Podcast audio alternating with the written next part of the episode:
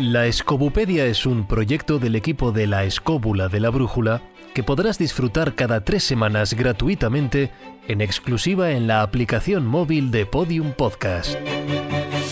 Escobupedia. El hijo listillo de la Escóbula de la Brújula.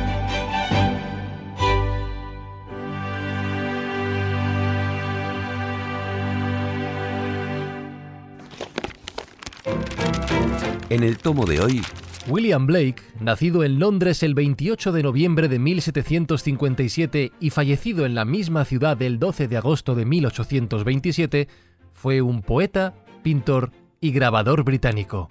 Aunque permaneció en gran parte desconocido durante el transcurso de su vida, actualmente el trabajo de Blake cuenta con una alta consideración.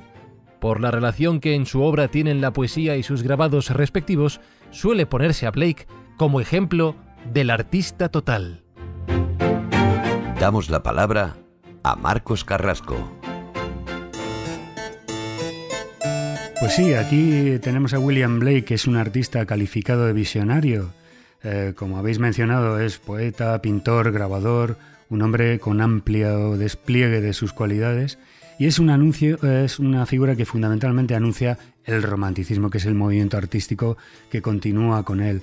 Eh, tiene una gran influencia que se extendió en el mundo del arte, mm, digamos que con la pintura de los prerrafaelitas como Rossetti, Waterhouse, eh, a los simbolistas como Odilon Redón, a los surrealistas del siglo XX, que llega su influencia por el uso del mundo onírico y del, y del delirio, como lo hicieron en su día el Bosco y Arcimboldo, eh, a los músicos modernos como Jim Morrison, que toma una cita del ensayo titulado Las puertas de la percepción, que es, una, es un ensayo escrito por Aldous Huxley y que a su vez inspiró una frase de William Blake muy famosa que dijo, si las puertas de la percepción fueran purificadas, el hombre podría ver las cosas como realmente son, infinitas.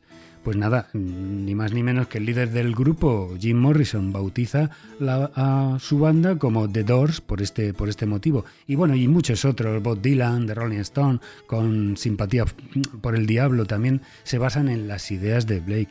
Eh, los datos biográficos ya, como se ha dicho en la, en la entrada, eh, digamos que, bueno, pues puedo darnos unos datos en los que eh, es contemporáneo de varios personajes de relevancia como Beethoven, como Goya, es contemporáneo de la Revolución Francesa, de la independencia de los Estados Unidos, que le dejó profundamente marcado, del estilo neoclásico en el arte, como con Ingres, Piranesi o Jean-Luc David. Digamos que eh, se sabe que proviene de una familia de clase media, y su principal libro de lectura desde la infancia pues es la Biblia. Ahí es donde saca una gran cantidad del imaginario de, toda su simbología. Desde la edad temprana tiene visiones. Esto es una cosa que nos llega por las crónicas y es que ese visionario tiene una serie de visiones que le marcaron profundamente. Una de las más conocidas y con una gran precocidad es aquella que Mm, vio un árbol lleno de ángeles. Parecía que eh, contempló entre las ramas y entre las hojas, de pequeño, vio esa serie de luces y parecían imágenes de ángeles entre ellos. Bueno, pues eh, tuvo que escapar de su padre, que le quiso dar una paliza por inventarse ese tipo de cosas. Y hay otra ocasión entre que, bueno, pues entre los eh, segadores que, o agricultores que estaban en el campo, vio esa serie de figuras angelicales que también le marcaron. Eh, otra visión narrada posteriormente por su esposa Catherine fue cuando vio la cabeza de Dios colocada en la ventana. Fijaos que estamos hablando de un niño eh, menor de 10 años que, todas estas cosas ya le convierten en algo profundamente, mm, bueno, pues, eh, digamos, visionario, loco todos los adjetivos que nos podamos echar a la, cabeza, pero que, bueno, en fin, eh, les hizo profundo caso y le marcó su, creatividad profundamente. ¿Cuál es el aprendizaje de William Blake? Eso también nos llama mucho la atención desde el punto de vista del arte, porque desde muy pequeño él copiaba, eh, copiaba mm, al maestro Miguel Ángel, a Rafael, a Alberto Durero, es decir, a todos los genios del Renacimiento, y más tarde, con la más absoluta precocidad de 14 años, se inicia en el aprendizaje del grabado, con este maestro James Bashir que le manda a copiar la arquitectura gótica que le impresiona profundamente, bueno, pues la afición a la, historia, a las leyendas. Eh, luego se pasa como seis años en la Royal Academy, bueno, pues casi podríamos decir que echando pestes de los, de los pintores que en aquella época estaban de moda, como Rubens y Joshua Reynolds. Y digamos que hay una, figura que le marca profundamente, que en alguna ocasión hemos hablado de ella, que es eh, el suizo Henry Fuseli, que en 1779 ya aparece por, por, allí, por la academia, y es el autor del famoso cuadro La pesadilla, en el que un ínculo diabólico se posa en el vientre de una mujer. Este estilo le marca profundamente también a, a Blake y desarrolla bueno, pues como, una como uno de los puntales toda su creatividad. Su matrimonio en 1782 con Catherine Boucher es su, bueno, pues que se convierte esta mujer en su gran compañera. Esta señora era analfabeta y él le enseña a leer, a escribir, incluso le, enseña a hacer grabados y ayudó a William Blake en todo. Eh, fue compañera hasta el final. Esas incursiones en la literatura, digamos que desde 1769 ya componía sus versos, leía ávidamente a John Milton, a Shakespeare y sobre todo, como he mencionado antes, eh, la Biblia. Desde 1783 funda con su hermano un negocio de grabados y eso es lo que le da esa serie de recursos técnicos para, para plasmar toda, toda su creatividad. Y esto le da una de las mm, características que a mi juicio y desde el punto de vista de las bellas artes es lo que le convierte en el precursor de muchas disciplinas como el cómic, por ejemplo, o la, novela ilustrada, que es la vinculación entre la imagen y el texto. Eh, bueno, pues eh, esa serie de, manuscritos medievales que le, que le influencian notablemente, mm, Blake logra un equilibrio perfecto entre lo que es la escritura y la imagen haciendo, bueno, convivir todas estas, eh, estas dos disciplinas, dándole como, como un, todo, dándole una unidad.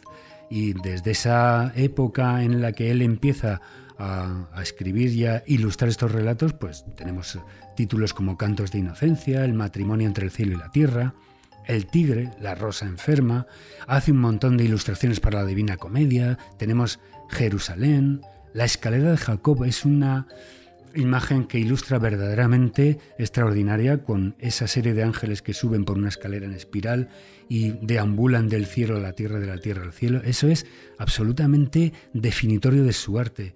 Eh, hay un extraordinario método de trabajo que yo califico como unas ocho claves y, veis, eh, y veréis, las claves de su arte podrían, mm, digamos, que se centran en los dibujos y en la acuarela que domina perfectamente. Es, por una parte, y cito esa serie de claves hasta llegar a, ocho que yo identifico, es una obra visionaria. Él lo que hace es que se centra en su intuición, una intuición poderosa que le hace mm, poner en evidencia ese mundo interior que él lleva dentro y que se empeña en plasmar. No necesita modelo. Cuando él pinta y dibuja con la imaginación, lo que hace es que de aquellas anatomías que él había aprendido en su juventud, de Miguel Ángel y de Rafael y toda esa serie de, maestros del Renacimiento, hace mm, unas figuras desnudas que no tienen nada que ver con la realidad y que se las saca precisamente de, lo que él es más notorio, de la imaginación. Renuncia, por tanto, a la, a la realidad Mientras que en el neoclasicismo de la, época se está copiando a diestro y siniestro los maestros, los modelos clásicos, él lo que hace es una naturaleza totalmente inventada. Esto es una clave absolutamente muy eh, extraordinaria de este autor. Otra clave, Blake utiliza la imaginación. Tenemos otra de sus frases eh, al respecto que dice, la imaginación es el cuerpo divino de todo hombre. Digamos que la generación Beat, eh, ya muy cerca de nuestro mundo contemporáneo, le rindió tributo a, Blake. Allen Ginsberg, Jack Kerouac, Aldous Huxley se inspiraron en el poeta visionario eh, William Blake con este, con este factor que era el gran poder de la imaginación. El movimiento psicodélico de mediados del siglo XX arranca con todas estas frases de, Rey, de Blake. Son las puertas de la percepción. Otra de las, eh, de las claves muy notorias de Blake es la vista que está educada por el aprendizaje de ver y corresponde a su famosa frase, el árbol que ve el necio no es el mismo árbol que ve el sabio.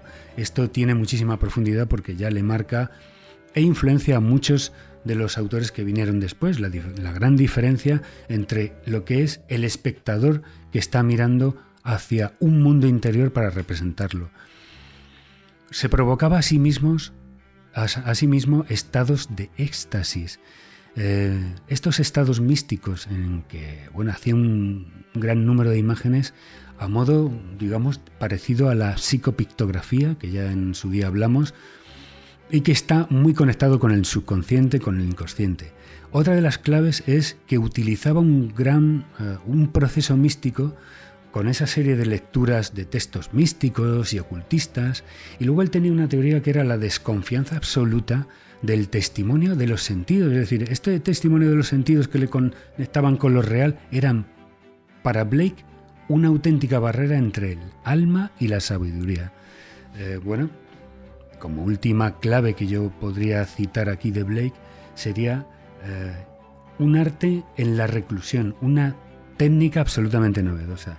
Él se recluía para hacer todas estas cosas, no, no presumía, no, no, no tenía una vida social para hacer todo este tipo de, de, cosas que muchos artistas hacen, que es el contacto con la vida social. Blake expresaba un mundo a través de las emociones y como artista utilizó técnicas novedosas que él mismo se inventó y que propagó.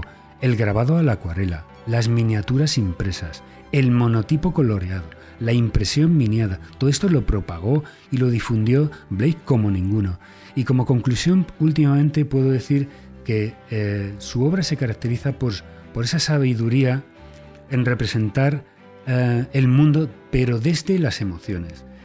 Y lo que, se, lo que se empeñó en plasmar ávidamente era la oscuridad de lo inaccesible. ¿Cómo descubrió, cómo descubrió esas fisuras de la ilustración que ya bueno, pues le devoraban de alguna forma y le hacían aguas. Fue profeta con una gran energía premonitoria. De ahí sus dibujos que, y sus pinturas y sus acuarelas que son absolutamente extraordinarios. Un artista que está echado de excéntrico, de loco, de visionario en su día y que, claro, lo más importante que fue para Blake es el. puso en primer lugar eh, lo más importante para el ser humano que era la imaginación. Y relativo a este término de imaginación, eh, traigo a colación una de sus famosas frases que, que decía, veo a través de mis ojos, pero no con ellos. Y ahí os lo dejo para la reflexión.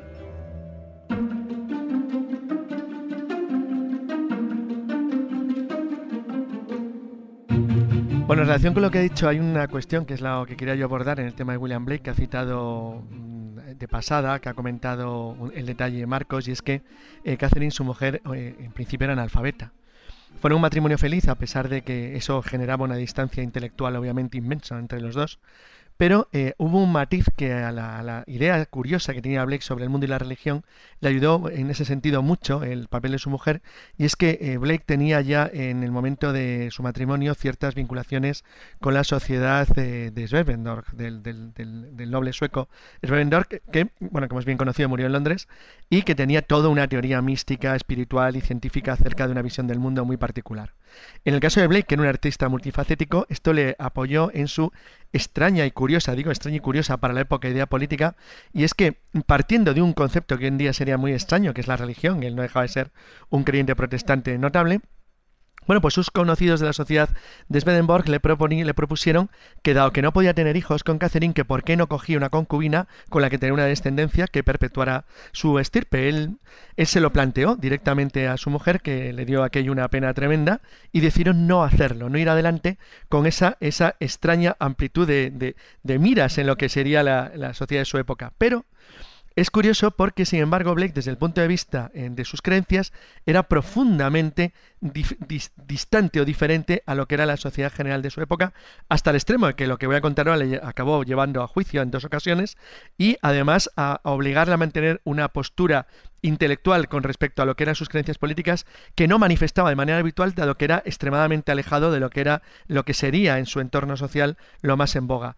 Él odiaba la desigualdad, era un igualitarista en derechos y en, fundamental, es decir, en sentido se adelantó a las creencias de la Revolución Francesa, puesto que pensaba que todos los seres humanos nacen libres, iguales y deben de serlo sin ninguna cortapisa. En ese sentido, eh, creía completamente en la libertad de sexos, en la igualdad de sexos, y además era un era un antirracista furibunda y completo, es decir, aborrecía la esclavitud y consideraba que todos los seres humanos eran exactamente iguales y tenían que tener los mismos derechos.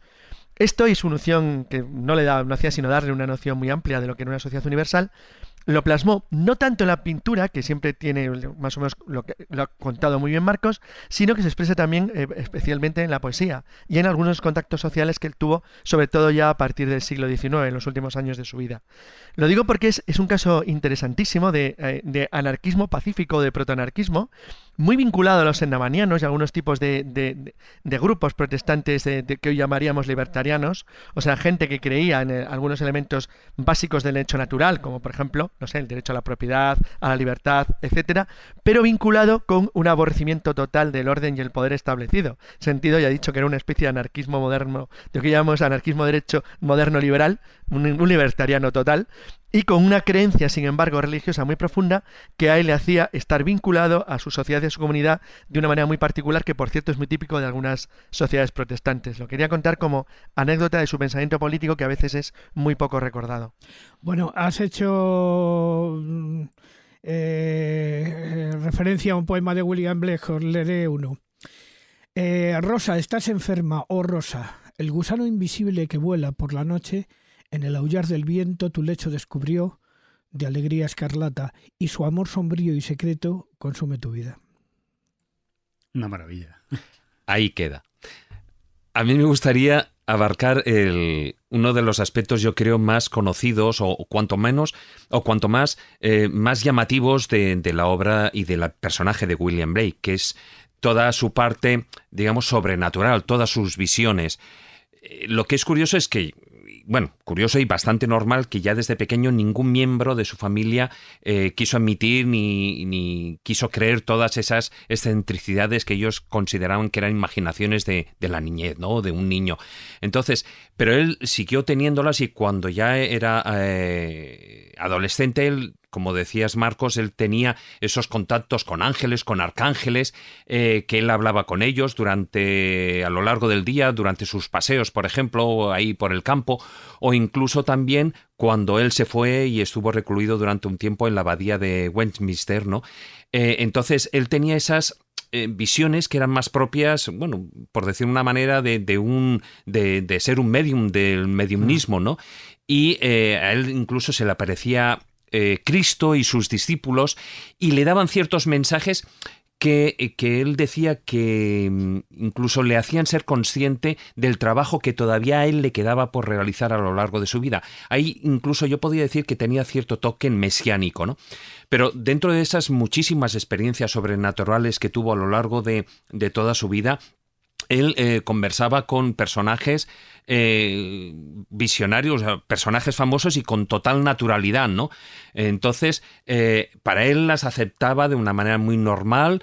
yo creo que sí que pudo ser un auténtico medium, no lo sé hasta qué punto, pero para él todo este tipo de fenomenología paranormal era como muy cotidiana y eh, con motivo, por ejemplo, de, este tipo de, experiencias eh, místicas que él tenía y de alucinaciones o no, eh, pues a él le llegaron a apodar Bad Blake, es decir, el loco Blake, ¿no?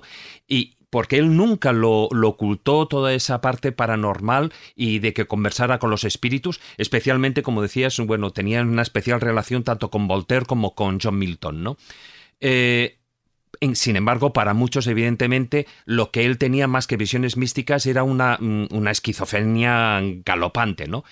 Eh, de todas formas, todo eso sí que, como bien has, eh, explicado, él se eh, lo plasmó muchísimo en toda su, su, obra, que tiene un carácter místico, pero además también él seguía, pues, como han dicho, por Swedenborg, Paracelso, Bohem y, todo lo que era el agnosticismo, el movimiento agnosticismo, la alquimia, cábala, la, eh, la, astrología, etcétera, etcétera. Entonces, eh, como un apunte final y ya aportando lo que has dicho del tema de, ya más actual, quizá el referente más cercano que tengamos de esa eh, herencia de, John, de de William Blake lo tenemos en, uno de los personajes que era Jim Morrison, muy conocido para la gente, que era el carismático líder de, del grupo The Doors, ¿no? Y él precisamente extrajo eh, el The Doors, las puertas, lo sacó de uno de los versos precisamente de William Blake, que es eh, ese verso traducido era, si se limpiaran las puertas de la percepción,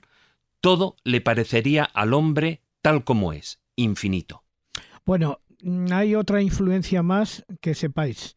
Eh, no solamente está en Doors, sino también en el grupo Yes. El grupo Yes hace un eh, doble LP que se llama The Case of Delirium, que hace también referencia a la figura, a esa, a esa misma frase de William Blake. Hay una cuestión que me ha gustado mucho, perdonar, eh, que has dicho tú, David, que es que mm, me lleva un poco a que a este sentido de la mediumidad, eso, el estar en contacto con otras realidades, Claro, esto no lo puede demostrar científicamente y hemos hablado de personajes que han estado por medio de, sesiones de espiritismo, em, canalizando, canalizando em, imaginaciones, eh, visualizaciones, podríamos decir, de la que luego se extrae toda su obra, que la, creatividad pictórica tiene mucho de eso. Pero ¿y si toda esta mediuminidad se producía sin él saberlo? Porque me ha hecho gracia que, lo, que, le calificaras de, de esquizofrénico. No, la, sociedad de la época, claro. Claro, claro. Ah, bueno, pensaba que No, no, no, no, no. Tú, te habías identificado con eso, pero vamos, que me ha hecho gracia porque siempre se asocia al artista genial con algún tipo de, de locura. De, psicoterapia, de, de, psicoterapia o de, de patología. algo de ese estilo, ¿no? De patología. Bueno, ya sabes que toda genialidad tiene un punto de locura, ¿no? Y muchas veces por eso son malentendidos porque normalmente van por delante un cuarto de hora del resto, del resto de la sociedad. Lo que me gustaría resaltar de William Blake precisamente era su faceta de artista integral. Ya se he citado aquí pero él creó su propia, su propia cosmovisión, un sistema cosmológico muy reflejado tanto en sus poesías como en sus pinturas. No tenía nada que ver su pintura con la de Reynolds o la de William Turner, porque él, ya te digo, tenía una concepción del mundo no solo de lo que se veía, sino de lo que no se veía, del mundo invisible, gracias a sus visiones. Y él mantuvo que el arte era imaginativo y que era profético, y a fe que hizo gala de ello porque muchas de sus de sus imágenes, de sus grafías, de sus imaginerías, ¿no? dentro de esa cosmovisión, eran proféticas. Se adelantó bastante en el tiempo. Nunca quedaba constreñido su arte a ningún dogma académico, ningún dogma social y ningún dogma religioso. Incluso se podría decir que dentro de esas actividades de polímata, pues un tío que tocó prácticamente todas las facetas del conocimiento, era un sociólogo y luego os comentaré un poco la relación que tuvo con una de las grandes sociólogas del momento y que le influyó tanto en su obra como en su forma de pensar. La Escobuperia responde. Abrimos la sección de preguntas frecuentes. Ya que lo has dejado abierto, Jesús, ¿qué relación existió entre William Blake y Mary Wollstonecraft?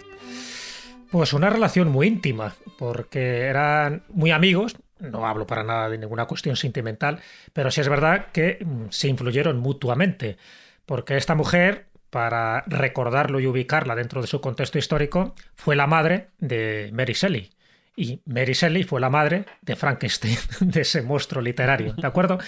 Pero claro, eh, Mary Wollstonecraft era una adalí del feminismo de aquel momento. Por lo tanto, esa amistad influyó, por ejemplo, para que ilustrara una de las obras infantiles que hizo Mary Wollstonecraft, porque ella es muy conocida, por ejemplo, por una obra que se llama Vindicación de los Derechos de la Mujer, porque precisamente entendía que la mujer estaba totalmente discriminada en esa Inglaterra del siglo XVIII y del siglo XIX.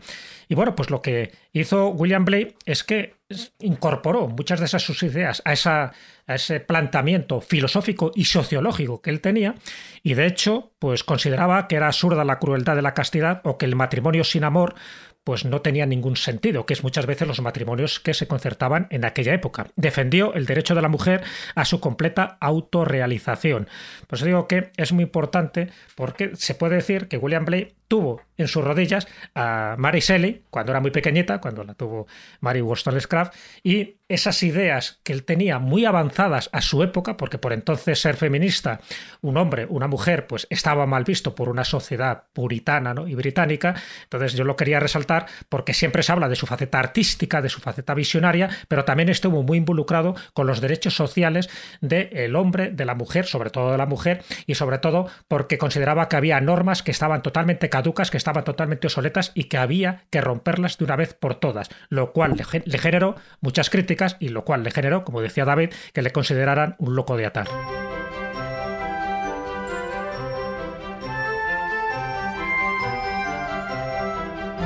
¿Cuál es, para cada uno de vosotros, el cuadro más enigmático de William Blake? Yo puedo comentar uno que a mí me, ha impresionado profundamente, que es el, lleva el título de Nabucodonosor. Es decir, es una figura de un hombre, pero que está eh, totalmente peludo, a cuatro patas, con una mirada eh, temerosa. Y es que para Blake esto tiene un sentido eh, simbólico, pero tremendo. Es decir, esa transformación, esa enajenación del hombre que está mm, eh, que no está en contacto con su verdadero ser, con la imaginación, con su verdadera naturaleza, lo que hace es que le animaliza y aparece esta figura eh, con, con, garras, con pelo, con esa mirada temerosa que le aboca a, la extinción. Es decir, e, es una imagen simbólica que parece ser que nace de una, de una ilustración, pero a la vez, a la vez tiene un sentido absolutamente profundo. Yo el que quisiera citar es eh, una litografía, realmente es una litografía que él hizo para hacer muchas copias eh, en un momento dado por el sistema de tórculo del torno, que es su visión del juicio final. Es curioso porque tú estás viendo efectivamente lo que parece que dice, que es una visión del juicio final, pero está construido de tal manera y con tal simetría que si tú le miras con la mirada extraviada, o sea, desenfocada, estás viendo el árbol de Jesé.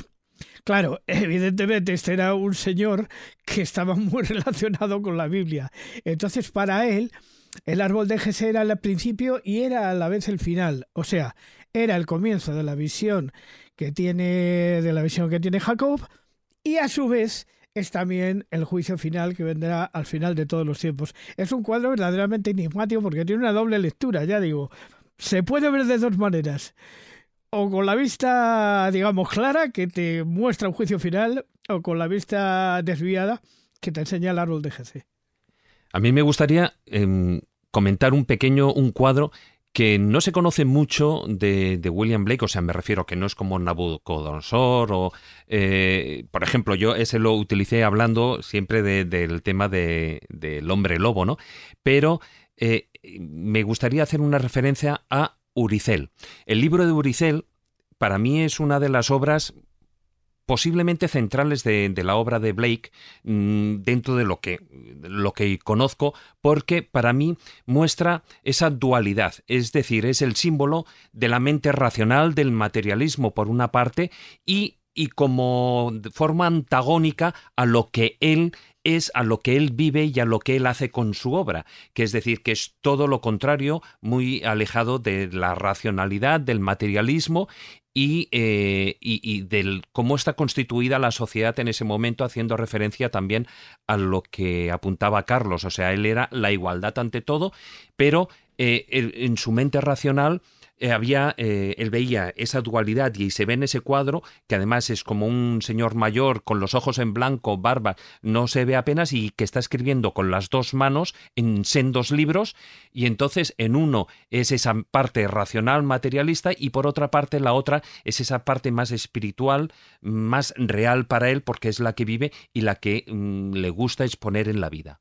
Bueno, dentro de las muchas cosas que me gustan de William Blake, además de sus cuadros que acaban de citar mis compañeros, yo también me quedo con esa parte de la poesía, la poesía simbólica, y que muchos de sus poemas contienen un profundo significado y una profunda sabiduría. Entonces, hay una estrofa que corresponde a Augurios de Inocencia, una de sus obras, que yo la he citado muchísimas veces, casi seguro que también vosotros, la he puesto en alguno de mis libros, porque me parece que contiene una parte esencial del conocimiento que él atesoraba gracias a sus visiones. Y este fragmento de su poesía dice lo siguiente, ver el mundo en un grano de arena y el cielo en una flor, flor silvestre, sostener el infinito en la palma de tu mano y la eternidad en una hora. En el próximo tomo investigaremos en qué consisten los de Yavi. Gracias por consultar la Escobupedia. En tres semanas pondremos un nuevo tomo a su disposición.